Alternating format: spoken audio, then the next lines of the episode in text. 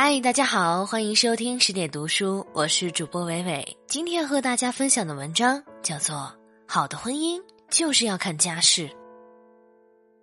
前一段时间去好朋友小外家做客，小夫妻俩一起招待了我们。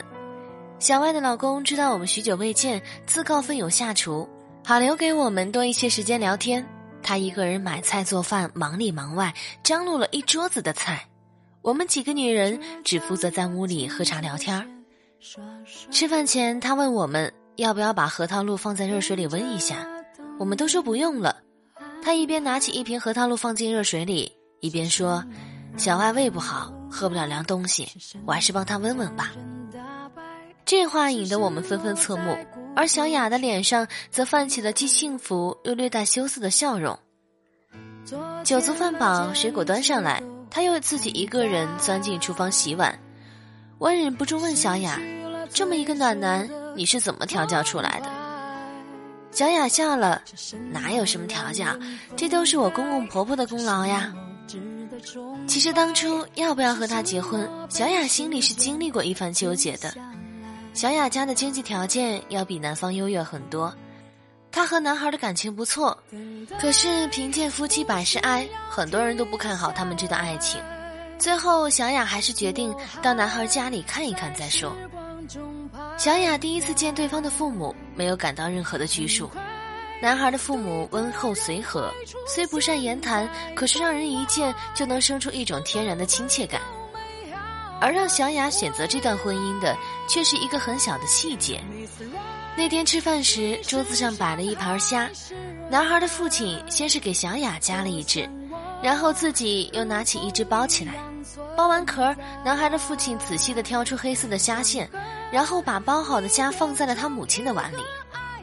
男孩父母相视微笑，整个吃饭过程中，全家人有说有笑，轻松自然地聊着天儿。小雅说。很多人劝我放弃，是因为他的家庭。可是最终让我选择这段婚姻的，恰恰也是因为他的家庭。当他的父亲把虾放进碗里的那一刻，我多想坐在那里的，就是我们年老的样子。如今打开女性主题的网页，满眼都是情感类的干货：如何调教出好老公？怎样让男人心甘情愿做家务？让男人更宠爱你的五个秘诀。可是这样的文章看多了。总觉得哪里不对，爱情里真正的融洽从来不需要任何费尽心机的技巧，而应该是一种自然而然、水到渠成的过程。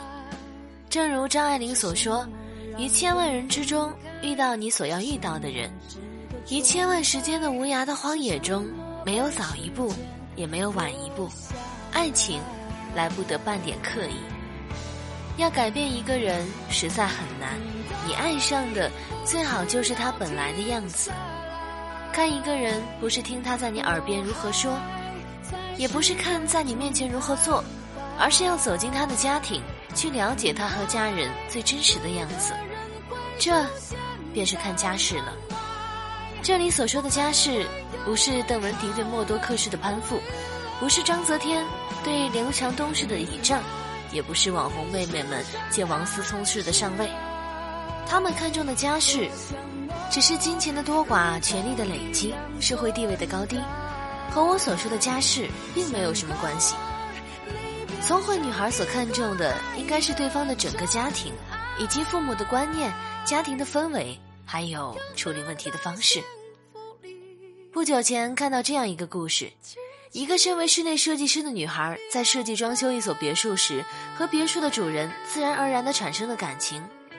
当豪宅的装修完工时，这个女孩搬进了别墅，正式成为了豪宅的女主人。这简直就是霸道总裁与貌美娇妻的翻版。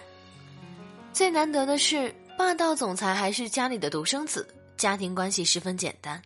一时间，他成了朋友圈里嫁的最好的人，收获了无数的艳羡。直到他生了宝宝，朋友们去道喜，才发现了豪门的尴尬。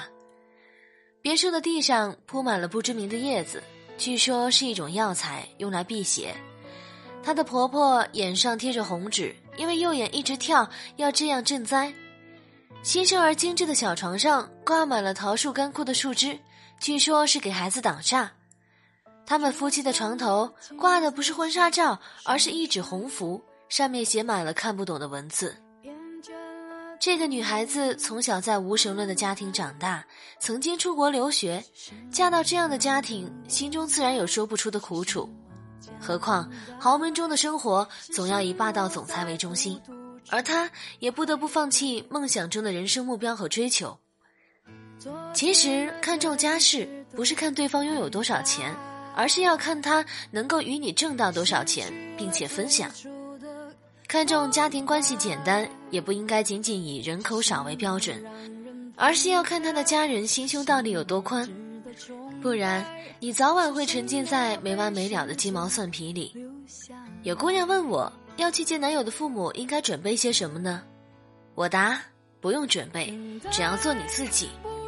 时间是一面照妖镜，真诚的一家人，后半生将有几十年的时间去相认。过于刻意和伪装，早晚都会原形毕露的。人与人的相处，原本就是一个物以类聚的过程。婚前的了解与接触，就是为了暴露出问题。都说爱情是两个人的事儿，而婚姻是两个家庭的事儿，这话不假。婚姻就像一场招聘，只不过这里招聘的是你后半生的亲人。既然是招聘，就都需要一纸聘书。也必然都是双向自由的选择，没有必要取悦谁，也没有必要迎合谁。对方的家人在审查你，而你也在默默的观察他们。如果他的家人心胸宽广，从来不爱在金钱上斤斤计较；如果他的家庭里有充分的自由，父母对于子女的事情从来不会指手画脚；如果他的父母相互欣赏，恩爱有加，即使吵架红脸。也绝不会说出戳心的话，那么他大抵就能够成为你想要的那个样子。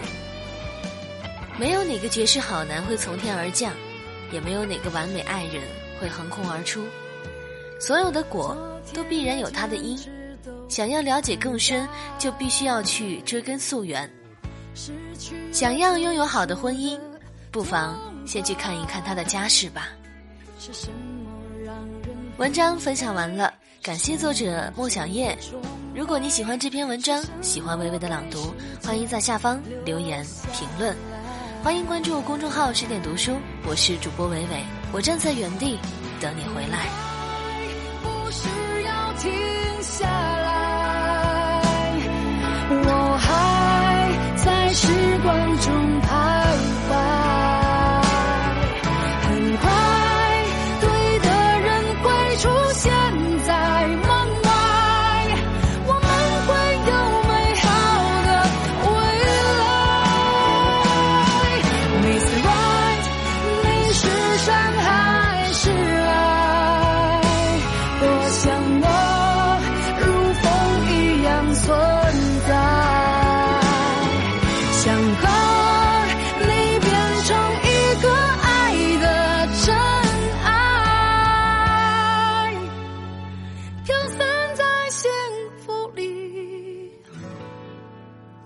去